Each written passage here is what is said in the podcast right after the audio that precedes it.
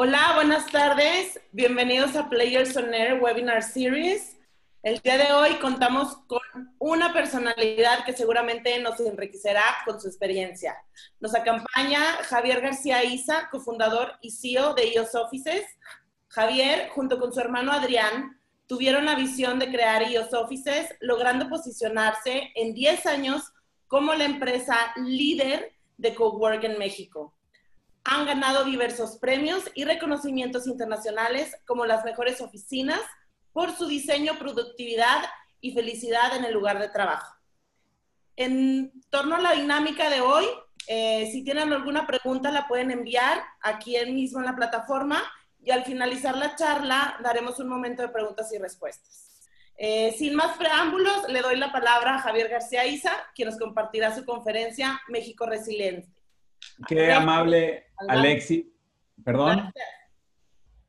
Qué amable Alexis y Roberto González a Players por esta invitación. Es un honor para mí poder compartir con ustedes el día de hoy. Voy a tratar de ser breve y conciso y cualquier comentario aquí voy a estar. Pues sí, titulé esta pequeña presentación México Resiliente porque creo que es lo que todos debemos de ser. Si nos enfocamos en cómo estar al pendiente de lo que viene, vamos a poder salir adelante todos mejor librados. Así que acuérdense, la magia se contagia y les voy a platicar un poquito de lo que hemos eh, estado viviendo desde iOS Offices. Primero que nada, siento que existe muchísima incertidumbre de lo que está pasando. Hace unos minutos me preguntaba Alexis, me decía, oye Javier, ¿cuándo crees que acabe esto? Yo creo que nadie sabemos. Hace un mes y medio veíamos lo que había pasado en China ya como a toro pasado, ya como histórico, y pensábamos que tenía un ciclo que empezaba y que terminaba y que más o menos iba a durar un periodo determinado, que íbamos a llegar al punto en el que dejara de haber contagios y muertes. Sin embargo, es fecha que no lo tenemos claro. Hoy en día van cerca de 2.600.000 contagiados por, de COVID-19, van este, aquí en México alrededor de 10 mil contagios, tenemos en México como mil muertes, eh, en el mundo 2 millones 600 mil de 8 billones, es todavía una cifra muy pequeña, dos de cada 10 mil humanos han sido infectados del COVID-19, entonces no sabemos qué tanto va a crecer, dice Harvard que entre el 40 y el 80% de la población del mundo es un rango muy grande, pero así lo maneja, va a tener COVID-19 en los próximos 18 meses. Si eso llegase a ser cierto, pues esto indica que todavía ni hemos empezado. Entonces no sabemos en dónde estamos, no sabemos hacia dónde vamos y yo creo que la humanidad en siglos no ha vivido algo similar y el mundo moderno en el que vivimos nosotros, pues no tenemos claro qué es lo que está pasando ni cuándo pasar. Por otro lado, todos estamos preocupados por nuestra salud, por la de mi familia, la de mis padres, la de mis hijos, la de mis hermanos, la de mis colaboradores. La salud es algo importantísimo. Si me da, ¿qué hago? ¿A dónde voy? ¿Con qué lo pago? ¿Cómo se me va a quitar? ¿Me voy a morir? ¿Soy de la gente que está en el, en el grupo vulnerable ante, esta, hasta ante este virus? ¿Cómo cuido mi salud? He oído recetas de todos tipos, come limón, toma té, este, haz gárgaras con alguna cosa, tómate una aspirina todos los días para irte preparando. Si demasiados anticuerpos o tener un buen sistema inmune hasta puede ser perjudicial. Existe muchísima desinformación en términos de salud. ¿Va a haber o no va a haber vacuna? ¿Cuándo va a salir? ¿O ya la inventaron, ya la desarrollaron y no está disponible o algún país no la quiere compartir con el resto del mundo? Son cosas que no sabemos. También está en duda la economía, la mía, la tuya, la de cada uno de nosotros, la de México y la de todos los países. Algunos dicen que se va a perder el 10, otros el 20, otros el 30% del empleo, que van a caer las bolsas, que, que, van a caer las economías de los países, que va a haber una recesión o que ya estamos en medio de una recesión. ¿Qué tan grande? ¿Cuánto va a durar?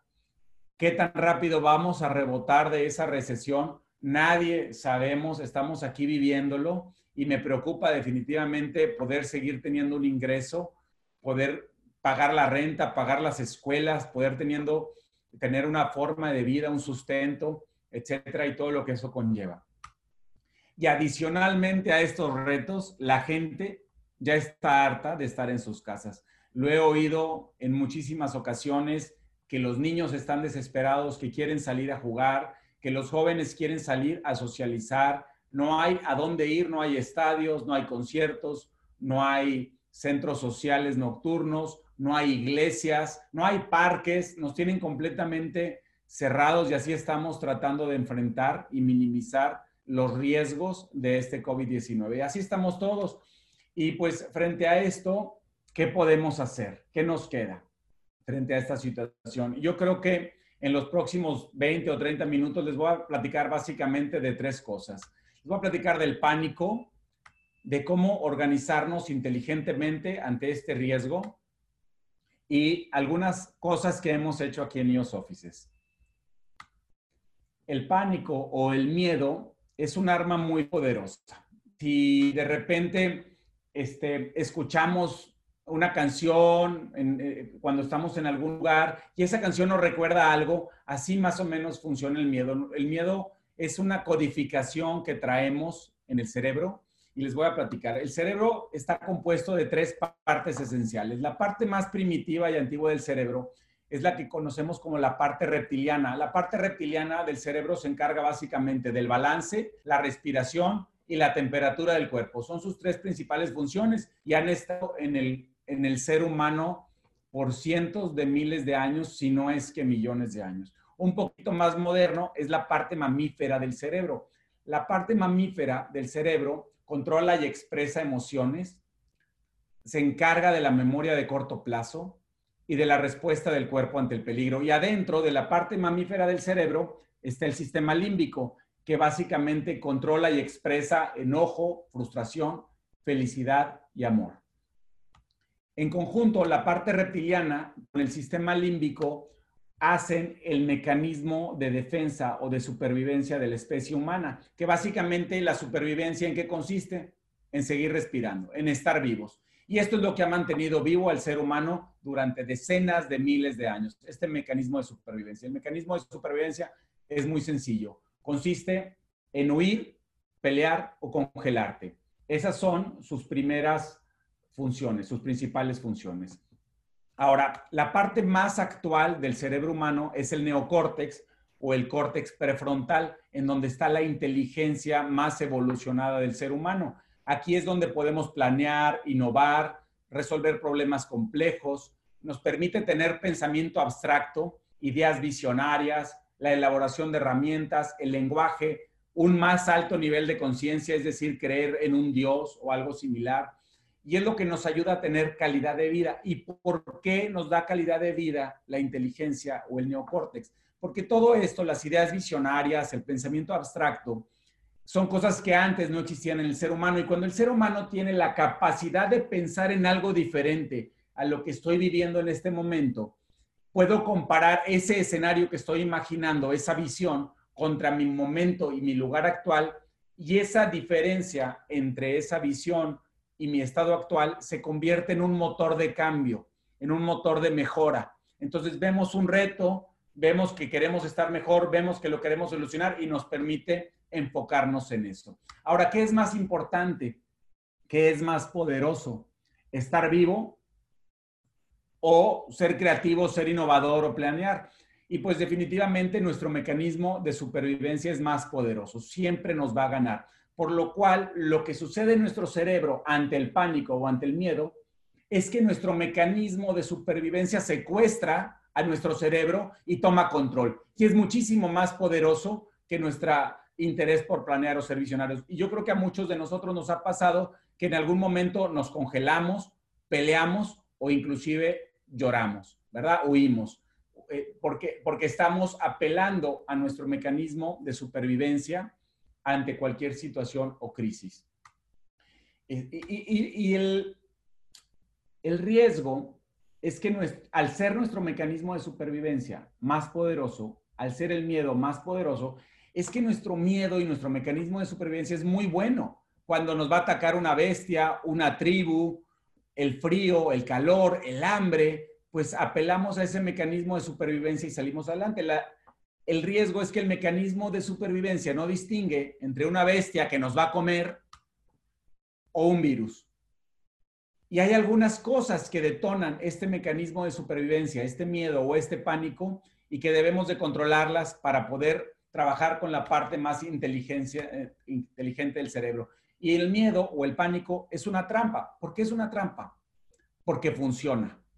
Funciona. Es decir, muchos países, muchas economías, muchas personas en base al miedo, pues hacen home office, no salen de casa, hacen este, homeschooling, no salen de casa. ¿Por qué? Pues porque tenemos miedo a estar, a, a contagiarnos de coronavirus o de COVID-19.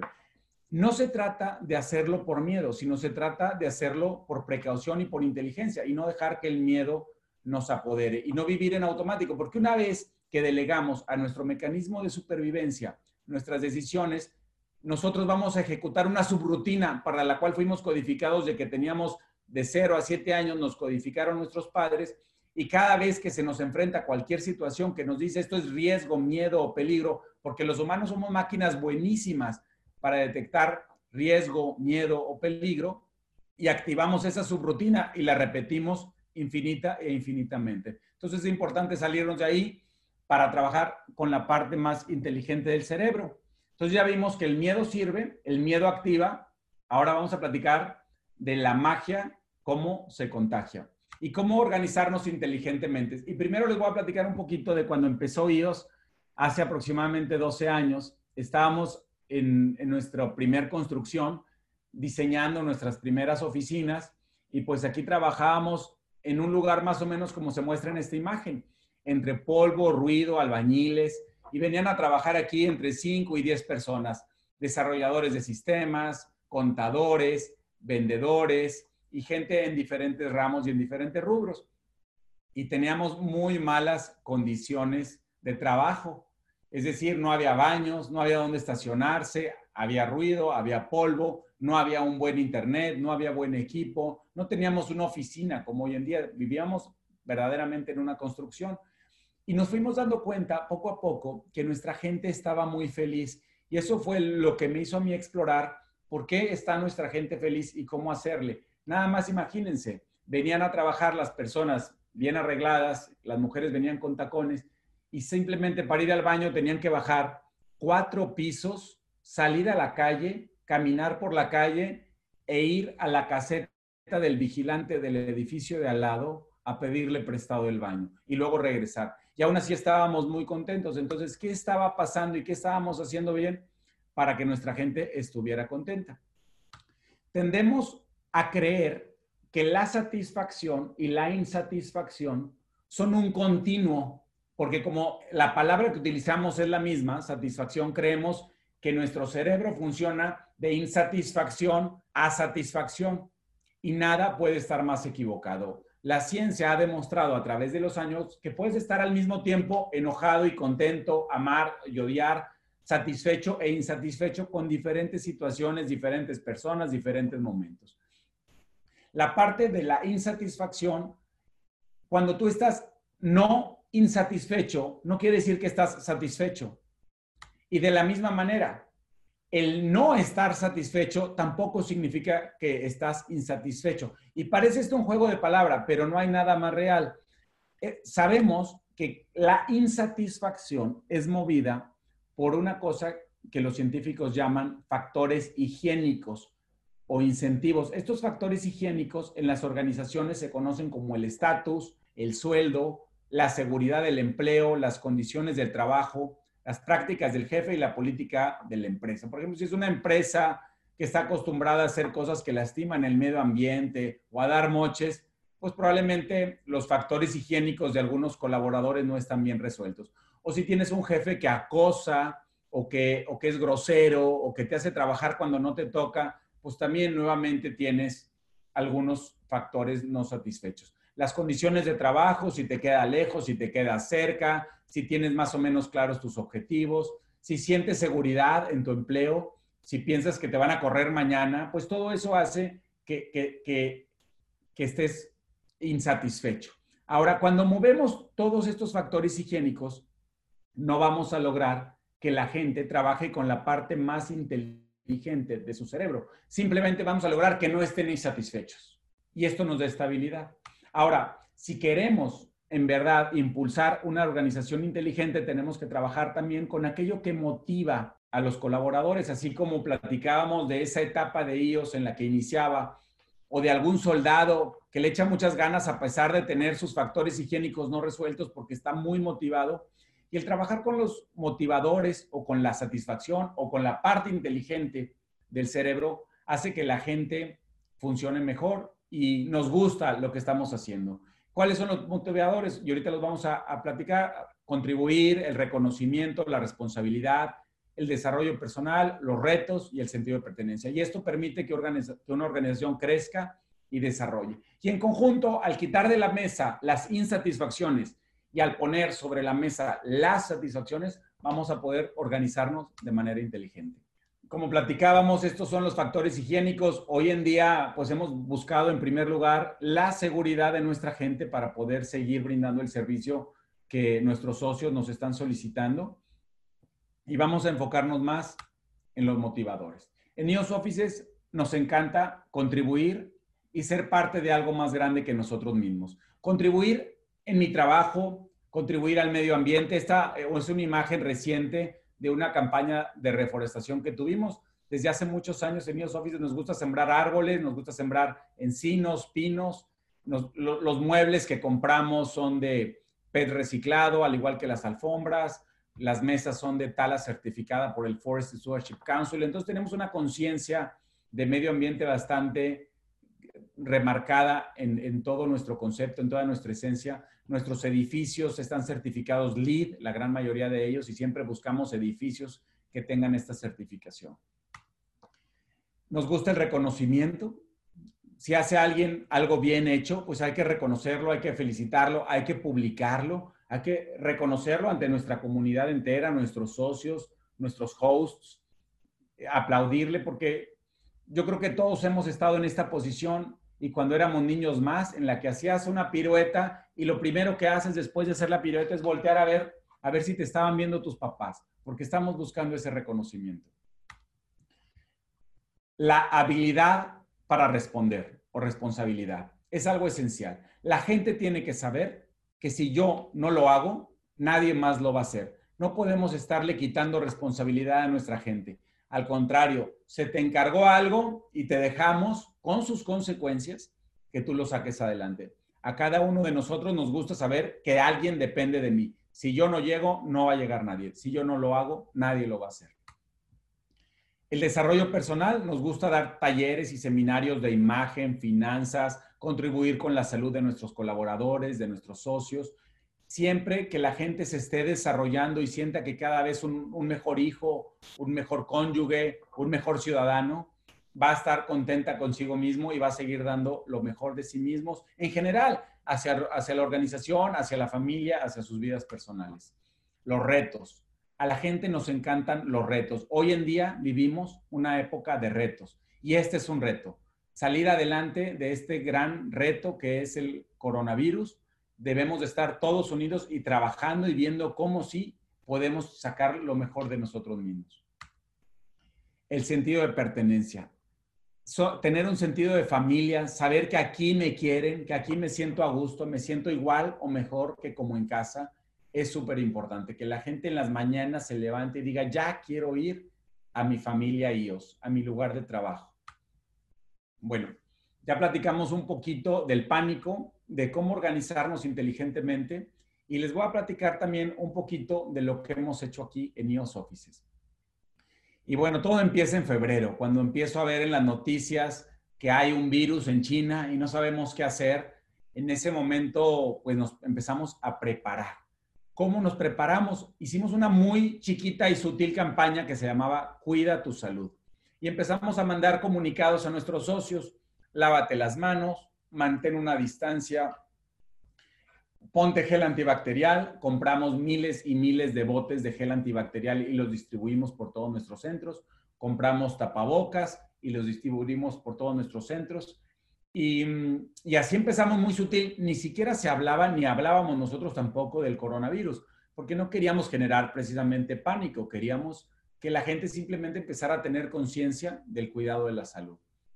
Y después, hace más o menos un mes, cinco semanas, empezaron nuestras eh, gobiernos municipales, estatales y federales a, a mandar acciones que debemos tomar, estados de emergencia, contingencias, órdenes para cerrar algunos comercios. Y ahí fue donde empezó a subir de tono todo este tema. Y yo sinceramente no sabía qué hacer. Le hablé y ya había platicado de estos temas con varios de mis, de mis colegas aquí en la empresa y hice un pequeño grupo de WhatsApp en donde empezamos a tomar decisiones de qué hacer eh, respecto a la operación de los centros, al manejo de los socios. Y ese, ese pequeño grupo de WhatsApp se convirtió en el primero de muchas iniciativas y comités. Pasaron las semanas y más o menos esta era nuestra nueva estructura corporativa. Habíamos creado un comité líder junto con otros seis o siete comités y cada uno de esos comités ha generado varias iniciativas. Hoy en día son cerca de 60 iniciativas las que tenemos en la empresa y son cerca de 60 colaboradores que estamos trabajando en equipos para inventar todo lo que hemos hecho para enfrentar este nuevo reto.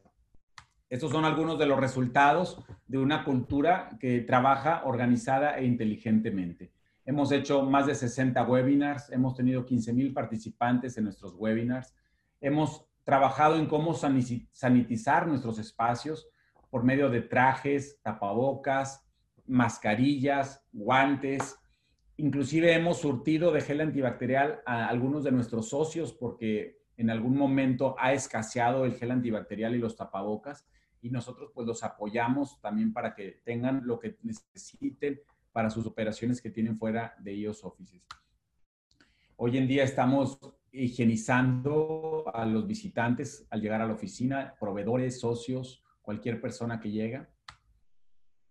En, en este último mes hemos recibido cerca de 3.000 paquetes de mensajería certificada.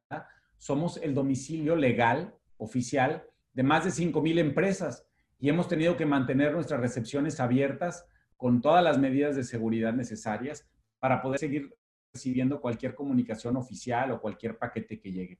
Le damos servicio a empresas en el ramo agropecuario, alimentos, cosas que no han parado, medicinas, laboratorios, hospitales en el sector salud y también le damos servicio a más de 20 empresas que están en el sector de oil and gas. Entonces aquí vamos a estar y vamos a seguir al pendiente de cualquiera de sus necesidades.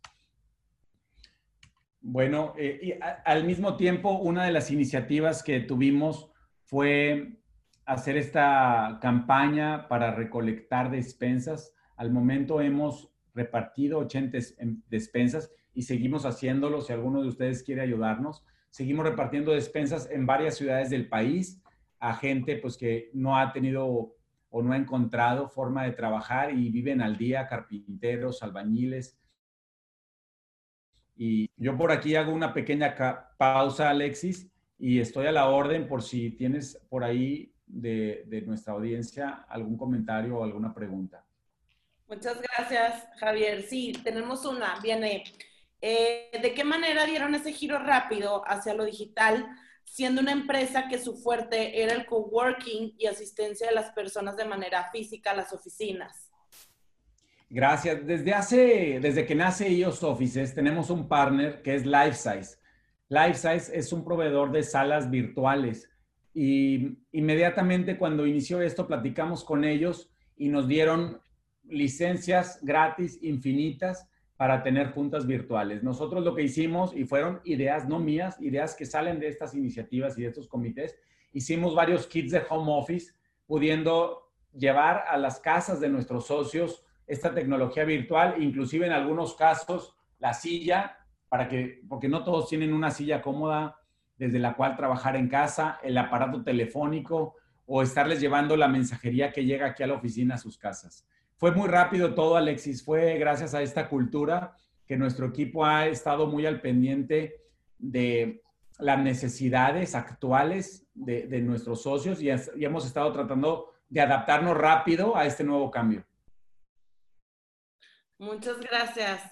Tengo otra pregunta, dice, ¿qué programa de pagos tendrán con los clientes una vez que esta situación se estabilice? Hasta el momento hemos seguido operando y hemos seguido teniendo a nuestros socios viniendo a trabajar definitivamente con menos frecuencia que lo hacían antes y por ese lado hemos recibido un impacto muy pequeño, no es algo generalizado, no es algo sobre lo cual pueda tener una respuesta generalizada. Muy bien. Dice, ¿tienen algún plan para retomar sus programas de inversión durante este año o aperturas que tenían planeadas para el 2020? ¿Qué va a pasar con esas? Teníamos seis aperturas programadas para 2020. Qué buena pregunta. Yo quiero que abramos nuestros seis centros. Nuestros planes de inversión no se han frenado. Próximamente vamos a abrir un centro en León, otro en Culiacán, dos más en la Ciudad de México, otro en Guadalajara y otro más fuera de México. Y esos planes siguen. Quizá van a tener que retrasarse dos, tres meses, cuatro, pero van a seguir adelante. Voy con la otra. Dice, ¿qué recomiendas a nosotros los emprendedores ahora que, que tememos lo que vendrá este año?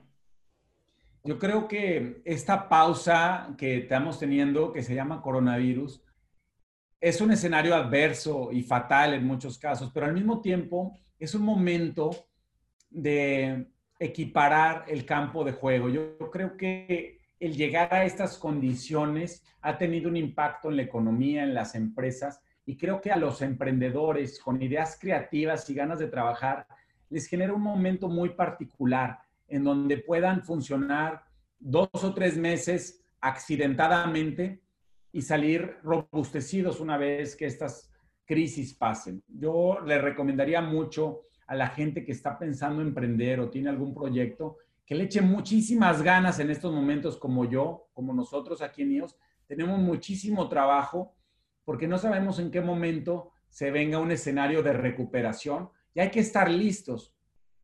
Decía Roald Amundsen, Roald es la primera persona que llega al Polo Sur y él decía que la victoria es certera para aquel que ha tomado las medidas necesarias para estar preparado y que a esto le llamamos suerte.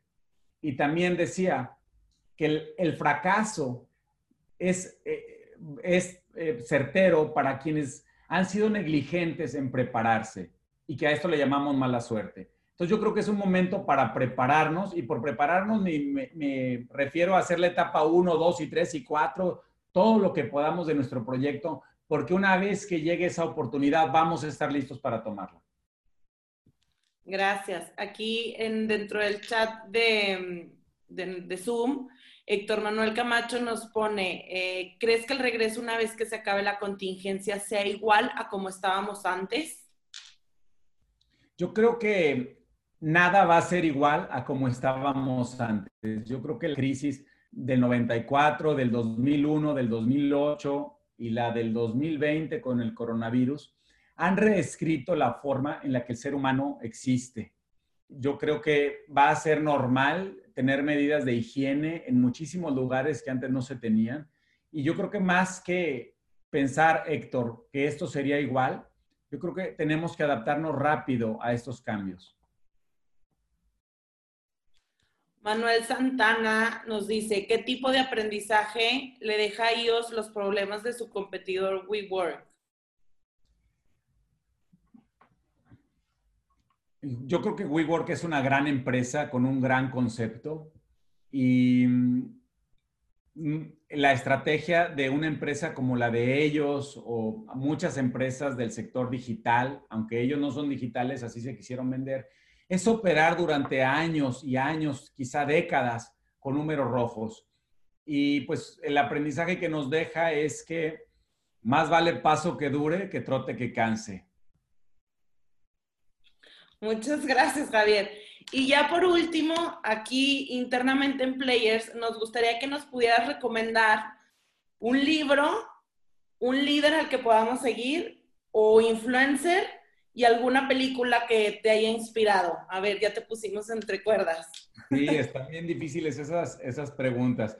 Mira, antes te quisiera platicar un poquito, Alexis, que en esta etapa de, de, de, home office, de, contingencia, de cuarentena, yo he aprovechado bastante mi tiempo. Los fines de semana he estado yendo a las partes altas de la sierra a sembrar árboles. Me gusta sembrar árboles y como podemos ver, el bosque está muy dañado. Tenía pendiente también colgar unas bicicletas en mi casa, ordenar un cuarto de bicis. Tenía todavía muchísimo desorden en mi oficina.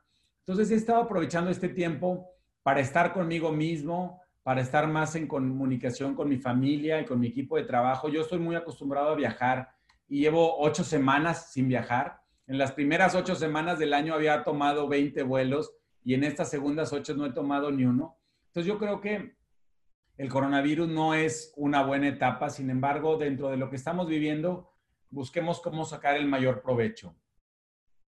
Y, pues sí, sí tengo un mensaje. Estamos atravesando una tormenta. Y, y, de repente en esta tormenta llega de pronto, como hacíamos, como me decías en esta pregunta, y estamos juntos en este mismo barco que se llama México. Y debemos de trabajar todos juntos para salir a flote. No es momento de echar culpas, porque estamos pasando una crisis. No es momento de ver si nuestros gobernantes están haciendo las cosas bien o mal, nuestros clientes, proveedores o competidores. Es momento de trabajar juntos porque estamos en un mismo barco. Si se hunde el barco, nos morimos todos. Entonces tenemos que trabajar juntos para mantenernos a flote y pasar esta tormenta. Yo quiero decirle a todos, Alexis, que entre más rápido aceptemos que el mundo ha cambiado, entendamos en qué cambió el mundo y nos adaptemos a este cambio, más rápido vamos a poder salir de esto. Yo creo que los problemas aquí están hoy en día. Lo que importa es en qué decido yo enfocarme. Y, en lo que tú te enfocas está en tus manos. No, no, este, así de pronto hay muchísimos libros que me gustan. Smart Tribes de Christine Comafort. How Will You Measure Your Life? Jim Collins escribió un libro buenísimo que me encanta, se llama Good to Great. Y todos estos libros a mí me han servido para irme formando como emprendedor y, como líder en esta organización, en EOS Offices. Este, películas no me viene ninguna a la mente. Este, y, como líderes, yo, yo, a mí me gusta mucho el caso de Singapur y de Corea del Sur. Son economías que en una generación han pasado de ser países de tercer mundo a ser eh, primer mundo y la forma en la que manejan este tipo de riesgos y de retos ha sido magnífica. Entonces yo observaría lo que han estado haciendo en temas de liderazgo los líderes de esos países, porque definitivamente hay mucho que aprender. Pues muchísimas gracias por este tiempo y pues fue un honor. Muchísimas gracias a ti, Javier, por acompañarnos. Eh, la verdad, apreciamos mucho Sabemos que tienes una conferencia después de aquí. Entonces, pues no nos queda más que agradecerte por este tiempo, tu tiempo, y pues obviamente todos estos consejos que tienes para darnos en esta época que estamos viviendo todos y que todos traemos esta duda, esta incertidumbre. La incertidumbre al final del día se, se queda, pero vamos a aprender mucho de lo que nos dijiste. Te agradecemos muchísimo en nombre del grupo Players Alexis, perdón que te interrumpa. La incertidumbre se queda, pero la magia se contagia. Así es, así, nos quedamos con eso. Perfecto. agradezco muchísimo a toda la gente que nos estuvo acompañando durante este espacio, sobre todo a Javier, y nos vemos entonces para el próximo Players on Air Webinar Series. Gracias. Gracias.